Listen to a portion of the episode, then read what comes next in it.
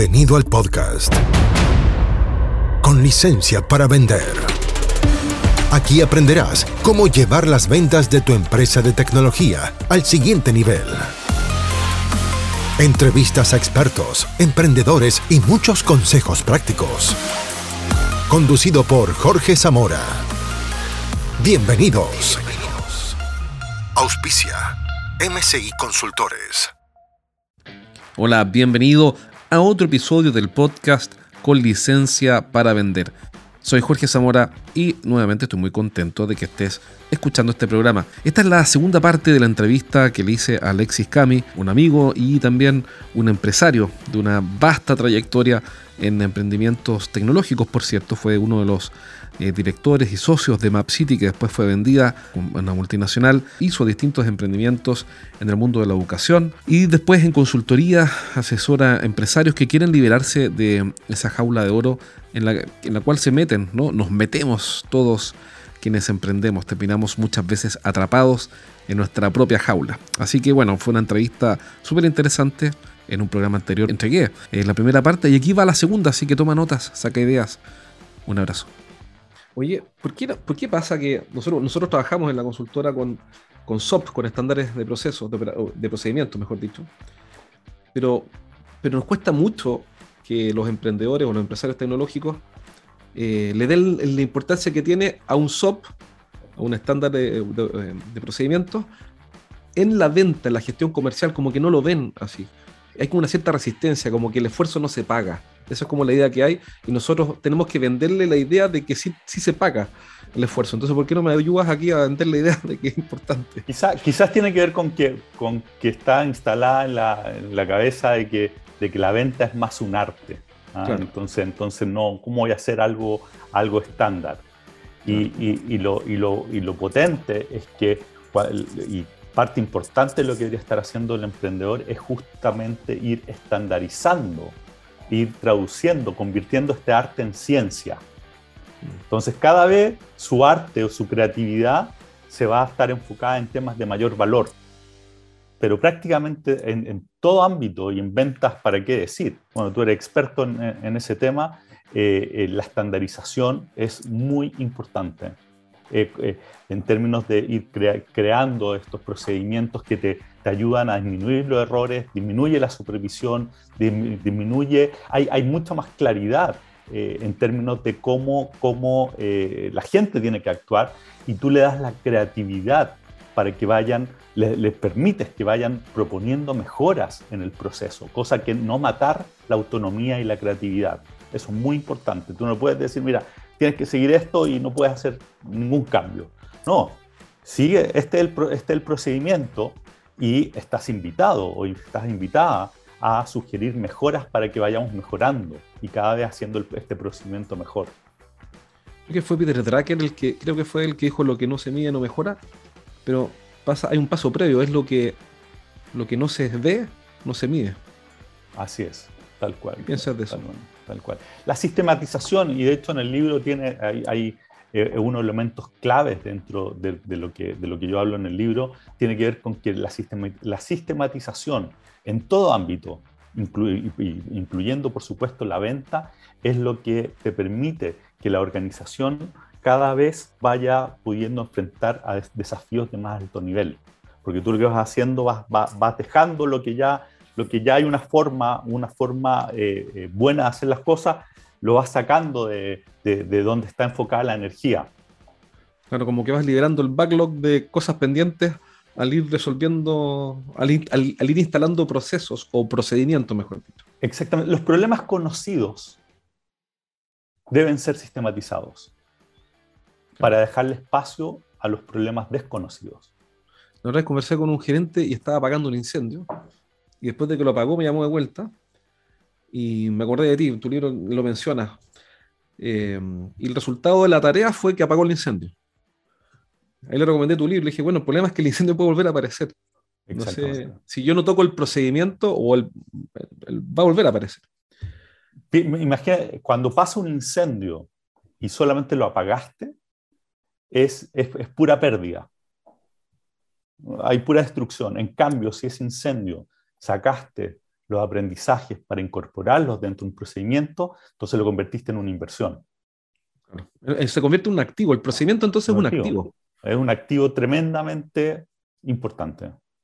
Eso es importante, ¿eh? un buen punto, porque así no, así, al tiro de más, vamos para allá, eh, porque así no, cuando me siento a escribir el procedimiento, o, o, en nuestro caso nosotros contratamos, ojo con eso, nosotros subcontratamos a una persona que convierte las conversaciones en procedimiento, o las prácticas en procedimiento, no tienes por qué hacerlo tú, y, y es un freelancer por lo demás.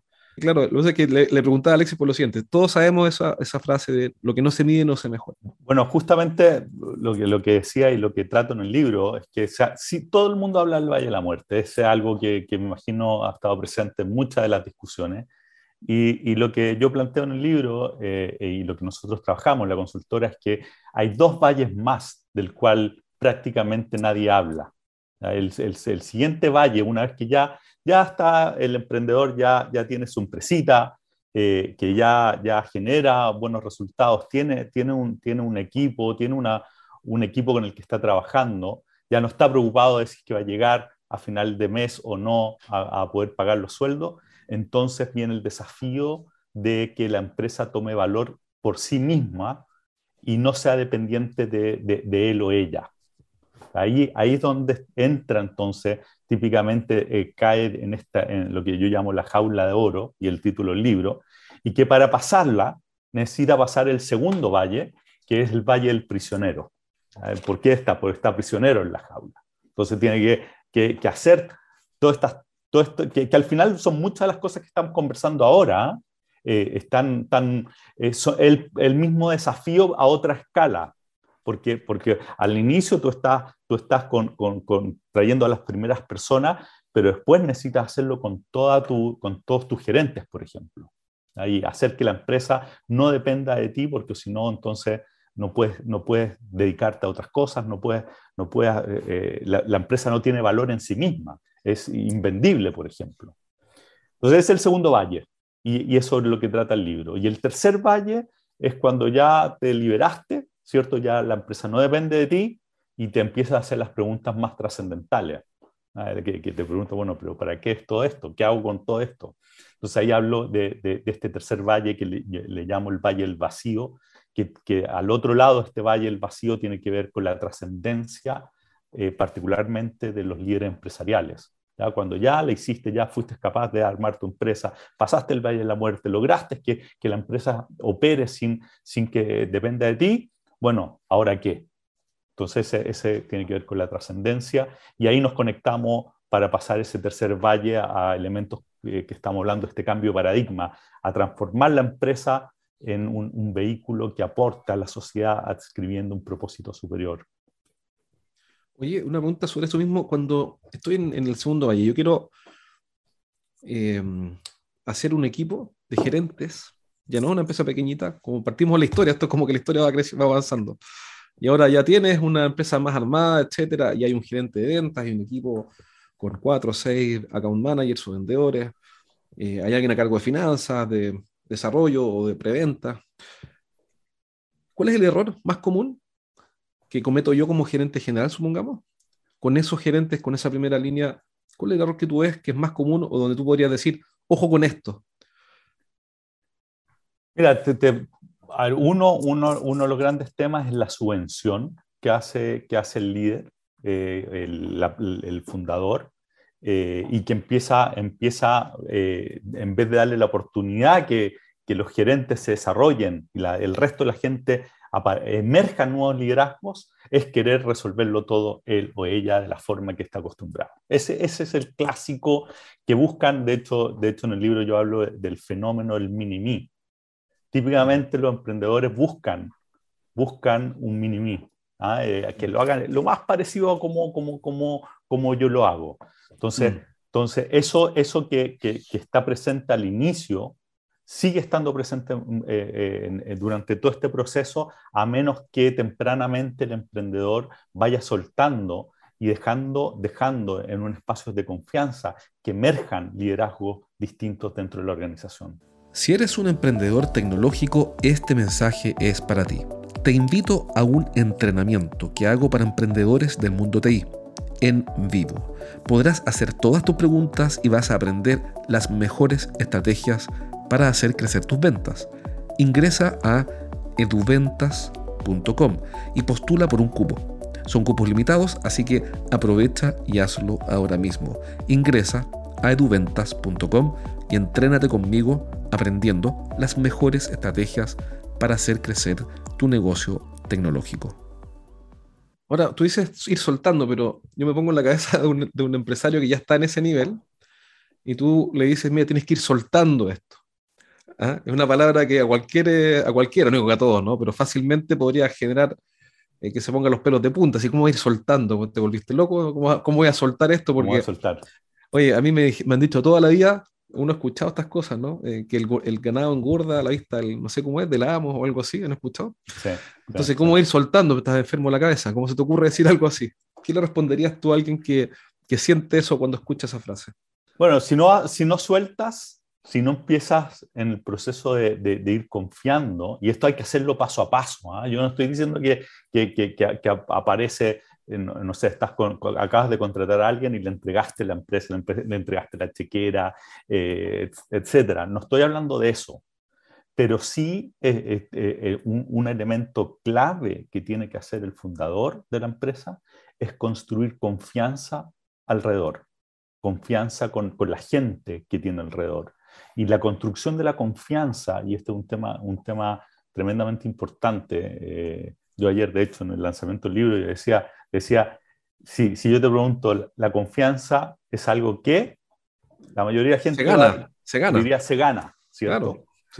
no es que la confianza se entrega, es, un, es una entrega, no es, eh, eh, la confianza nace, es un acto de dar, entonces, el fundador tiene que ir dando confianza, entregando confianza. ¿Qué le dirías tú a alguien que, yo siendo abogado del diablo, ¿eh? ¿qué le dirías tú a alguien que ya ha dado confianza y le ha ido bastante mal con esa entrega?